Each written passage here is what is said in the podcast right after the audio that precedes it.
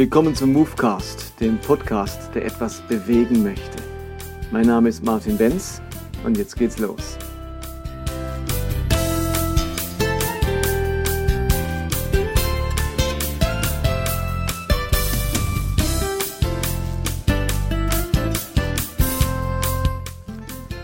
In meinem letzten Podcast habe ich davon gesprochen, dass es Menschen gibt, die mit ihrem bisherigen Glauben nicht mehr zurechtkommen, die Glaubensernüchterung erleben. Sie landen auf dem harten Boden der Tatsachen und können sich für diesen Glauben nicht mehr begeistern, keine neue Leidenschaft oder erste Liebe entwickeln. Und jetzt sind sie dort auf dem harten Boden der Realität und ganz schnell passiert es, dass man dann an diesem Punkt ganz distanziert wird, zynisch wird oder am Ende sogar Agnostiker wird. Entscheidend ist, dass man an diesem Punkt des Lebens ähm, eine Veränderung des Glaubens erleben kann, Glauben neu entdeckt und neu findet. Und in diesem Prozess muss man sich unbedingt fragen, was muss ich über Bord werfen? Was muss ich zurücklassen? Was kann ich nicht mitnehmen in diesen neuen Glauben, in dieses neuen Glaubens zu Hause? Die andere Frage, die man sich stellen muss, ist, was bewahre ich? Was nehme ich mit, ähm, weil es kostbar ist und wertvoll war? Und die dritte Frage, was muss ich mir neu aneignen? Was habe ich bisher nicht gesehen, erkannt, geglaubt und gelebt, das jetzt Teil meines Glaubens werden soll? Und ich möchte gerne ein bisschen erzählen, wie ich persönlich das erlebt habe auf meiner eigenen Glaubensreise, wovon ich mich trennen musste und was ich mir neu aneignen musste. Ich bin ähm, im CVM zum Glauben gekommen, eigentlich katholisch aufgewachsen und bin dann nach meiner Hinwendung zu Christus nach einiger Zeit äh, habe ich Christen kennengelernt, die relativ charismatisch waren. Und ich habe mir dann ähm, diese Welt der Charismatik sehr zu eigen gemacht. Ich habe Bücher verschlungen, ähm, was ich auf diesem Gebiet erfahren konnte, habe ich gelesen, habe entsprechende Konferenzen besucht, Zeitschriften gelesen dazu. Und ich war total fasziniert von der Welt des Übernatürlichen, von Zeichen und Wundern. Und habe dann in meinem Theologiestudium ähm, mich intensiv mit dieser Thematik auseinandergesetzt und habe versucht aufzuzeigen, dass es in den großen Erweckungen, ähm, die es so gegeben hat im Laufe der Kirchengeschichte, ähm, ebenfalls viele Zeichen und Wunder und spektakuläre Erlebnisse gab und ähm, dass all die, die da nichts damit anfangen können oder sogar anticharismatisch sind, äh, mal sich ihre eigene Erweckungsgeschichte anschauen sollten, um zu sehen, dass das dort gang und gäbe war. Und habe dann in meine, für meine Examensarbeit am Ende meines Studiums ähm, eine Arbeit über die Heilungsevangelistin Catherine Kuhlman gemacht, die im 20. Jahrhundert, ähm, im Großteil des 20. Jahrhunderts gewirkt hat und unglaubliche Wunder vollbracht hat, die, von denen viele auch recherchiert wurden und veröffentlicht wurden von Ärzten. Also eine ganz beeindruckende Person. Und ich fand die so cool und genial und habe mir Videos von ihr angeschaut und so. Und habe sogar meine, eine meiner Töchter dann im, im zweiten Namen Catherine genannt, weil ich total äh, begeistert war von ihr. Und habe mich mit entsprechenden äh, Theologen umsorgt und Predigern und Gemeindeleitern und habe mir die entsprechenden Zeitschriften aus USA abonniert und hatte eine unglaubliche Sehnsucht danach, selbst Zeichen und Wunder zu vollbringen. Ich hatte für mich so die, die Hoffnung und die Erwartung, dass ich ähm, eine ähnlich spektakuläre äh, Lebensweg haben darf, eine ähnlich spektakuläre Biografie. Einerseits wie diese Menschen wie eine Catherine Kuhlman und solche Leute, solche Heilungsevangelisten oder eben wie die spektakulären Persönlichkeiten in der Bibel.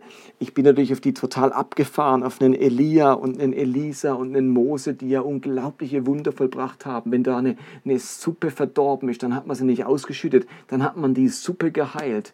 Und wenn ähm, ein Toter die Knochen von Elisa berührte, dann war da noch so viel Heilungspower, dass der Tote wieder lebendig wurde. Also ich bin sehr abgefahren auf diese, ähm, auf diese spektakulären Geschichten. Und ich musste aber dann nach vielen Jahren, wo ich so ähm, danach geeifert habe und, und, und täglich darum gebetet habe, dass ich solche Wunder erleben darf, sehr ernüchtert feststellen, dass mein Leben überhaupt nicht spektakulär abgelaufen ist. Und ich habe ihnen wirklich alles versucht, ich habe alles verschlungen, ich habe jede Methode, jeden Trick, jede Art des Betens angewandt, die ich nur irgendwo entdeckt habe, um zu den gleichen Ergebnissen zu kommen. Aber es ist nichts passiert. Und ich musste mir eingestehen, nach vielen Jahren, dass ich eigentlich so gut wie noch nie etwas Übernatürliches erlebt habe. Und das hat mich in eine ziemliche Krise gestürzt. Ähm, die besteht natürlich zum einen darin, dass man an sich selbst zweifelt, an den eigenen Glauben, dass ich alles falsch mache oder dass ich ähm, mir denke, Gott ist nicht mit mir, er kann mich nicht segnen, dann hinterfragt man sich. Die andere Möglichkeit ist, dass man ähm, Gott in Zweifel zieht, dass er das gar nicht kann und gar nicht will und dass das alles gar nicht stimmt. Also das sind so die typischen Reaktionen. Und ich ähm, habe dann ein paar ganz wichtige Erkenntnisse gemacht oder Erlebnisse gemacht in dem Kontext. Zum einen ähm, bin ich einfach mal ganz ehrlich geworden und habe einfach mal genauer hingeschaut. Bei all diesen Berichten, wenn es irgendwo ein Bericht war, dass was geschieht, dann bin ich da sogar zum Teil hingereist. Interessanterweise, ähm, alle, wo dort waren, berichten, äh, Wahnsinn, und dann liest man es in, irgendein, in irgendeiner Mail, in einer Meldung, Zeugnisse, was dort passiert. Wenn ich dort war, ist irgendwie nichts passiert. Also kaum bin ich äh, aufgetaucht, ist nichts passiert. Das ist irgendwie sehr seltsam gewesen. Und ich habe dann äh, auch einige dieser spektakulären Leute persönlich kennengelernt, mich mit ihnen getroffen, mir ihre Stories angehört, nicht nur als sie von der Bühne gesprochen haben, sondern hier bei mir im Wohnzimmer oder so und habe dann einige dieser Stories einfach mal nachgeprüft. Zum Teil war es einfach so, dass ich zufälligerweise ähm, die Personen kannte, die da angeblich geheilt wurden oder was weiß ich, äh, wunderbare Bewahrung erlebt haben und habe einfach mal nachgefragt und habe gemerkt, dass diese Heilungsleute, Heilungsevangelisten mir einen Bären aufgebunden haben, dass das alles gar nicht gestimmt hat, dass die mich echt angeflunkert haben und dass die Geschichte nur halb wahr war oder, oder äh, total übertrieben wurde. Das hat mich auch sehr ernüchtert. Und ich hatte so ein bisschen den Eindruck, dass ich mich in einer Welt befinde, die ganz ähnlich ist wie beim Märchen von des Kaisers neue Kleider. Das ist ja die Idee, dass der Kaiser ähm, sich bei zwei ganz besonders begabten, spektakulären Schneidern Kleider bestellt und ähm, diese Kleider dann aber unsichtbar sind. Und ähm, nur wer seines Amtes würdig ist und kein Dummkopf ist, kann diese Kleider sehen. Wer sie aber nicht sieht, der ist eben seines Amtes nicht würdig und gilt als Dummkopf. Und dann geht ja der Kaiser auf die Straße und und niemand sieht die Kleider. Aber weil es niemand zugeben will, weil alle mitmachen wollen, äh, rufen alle, jawohl, der Kaiser, wunderschöne Kleider, schaut, wie schön er aussieht, bis dann irgendwann ein Kind sagt, aber der Kaiser ist ja nackt. Also diese Ehrlichkeit ausspricht, da ist ja gar nichts. Und ich hatte so den Eindruck, dass bei ganz vielen Geschichten, was ich so höre und mir mitgeteilt wird und was ich lese, in Wirklichkeit gar nicht viel dahinter ist dass es ein bisschen eine eigene Welt ist mit einer eigenen Dynamik, wo alle, ja, jawohl, hurra, Halleluja, preis den Herrn rufen. Aber wenn man genauer hinschaut, ist eigentlich nichts da. Und das war für mich irgendwie eine, eine schockierende Entdeckung, ähm, dass ich mich ein bisschen so in dieser Blase befunden habe. Und zum anderen habe ich wahrgenommen, dass ich äh, meinen Fokus viel zu sehr auf das Spektakuläre gerichtet habe und gemerkt habe, in der Bibel hat es wie zwei Kategorien von Persönlichkeiten. Da hat es tatsächlich die Spektakulären, ähm, die mit einem Wunder aufwachen und mit einem Wunder schlafen gehen. Ähm, wo selbst die normal, wo man Dinge normal machen könnte, dann per Wunder geschehen. Und da haben wir so ein paar Beispiele ähm, im Alten Testament und, und auch so Geschichten, dass dass der, der Schatten des Petrus heilt, allein schon der Schatten oder der, das, das ähm, Schweißtuch des Paulus, wenn jemand das berührt hat, geheilt hat. Das sind schon sehr spektakuläre Geschichten.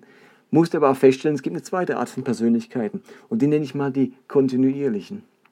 Die erleben ganz wenig Spektakuläres in ihrem Leben, sondern die erleben so jahrzehntelang einen ganz kontinuierlichen, bescheidenen, einfachen Weg mit Gott. Interessanterweise sind genau das die Väter des Glaubens, die die Grundlage unserer ganzen Religion darstellen, nämlich zum Beispiel Abraham, Isaac und Jakob, die nun so gut wie gar keine Wunder erlebt haben.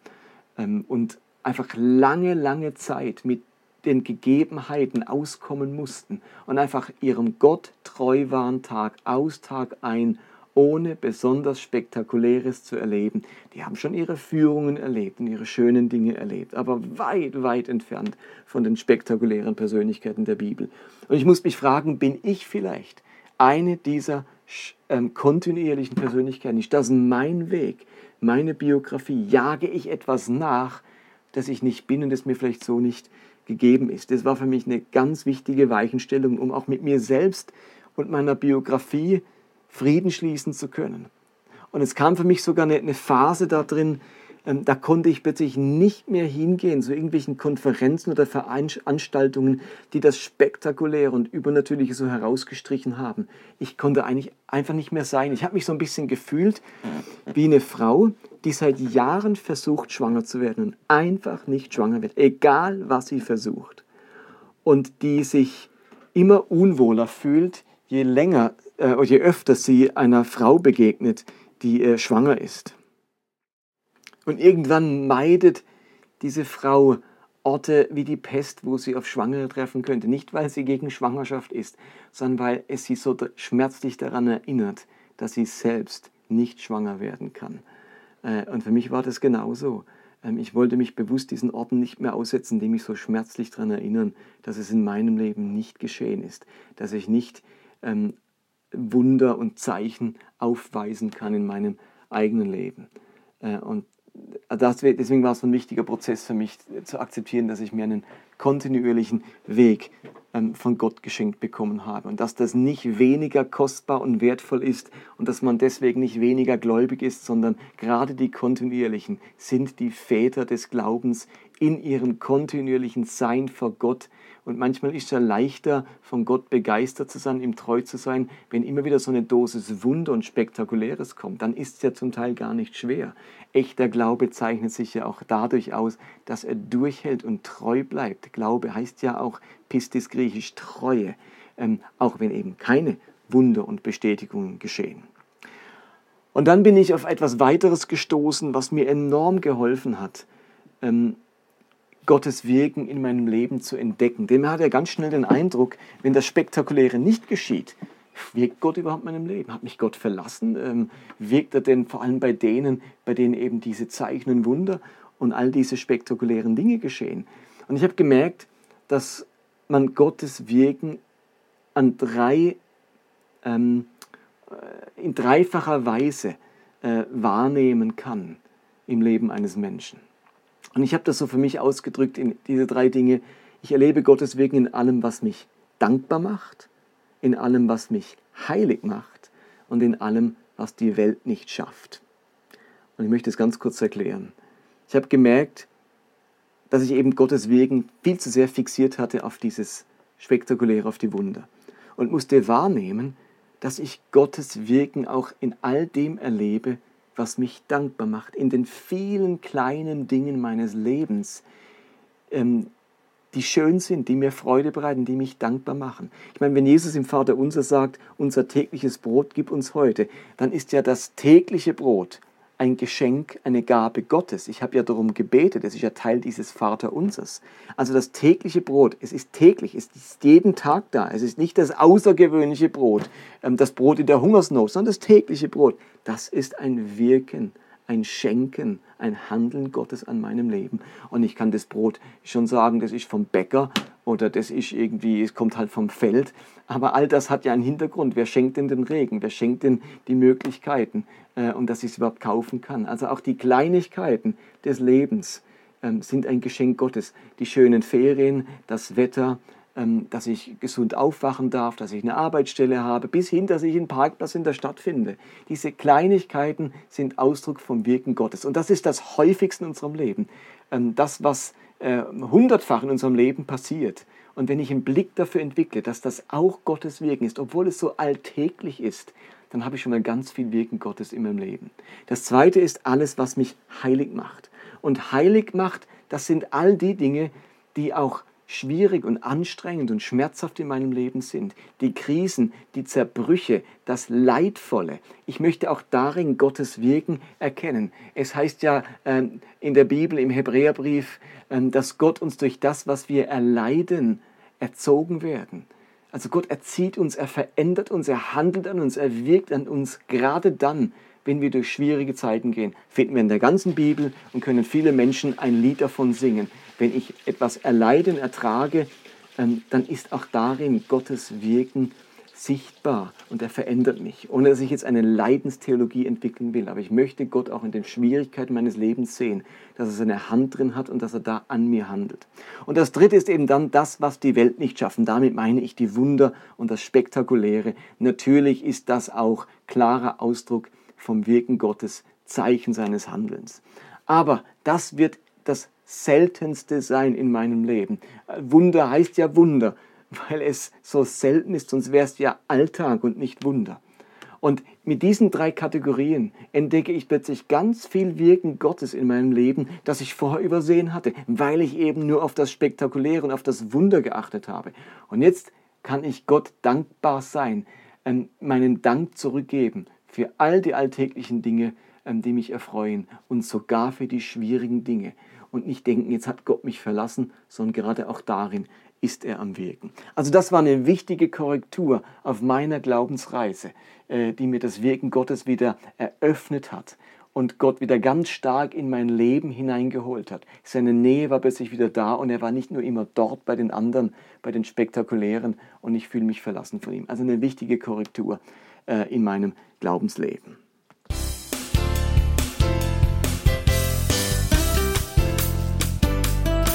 Okay, das für heute. Movecast Nummer 4. Ich freue mich, wenn es euch gefallen hat und äh, wenn ihr ein paar Anregungen mitnehmen konntet. Ich äh, freue mich genauso, wenn ihr das teilt auf den sozialen Medien, auf Facebook oder einen Link in einer Mail, ähm, dass das so ein bisschen die Runde macht. Vielen Dank dafür. Ich wünsche euch eine ganz gesegnete Woche.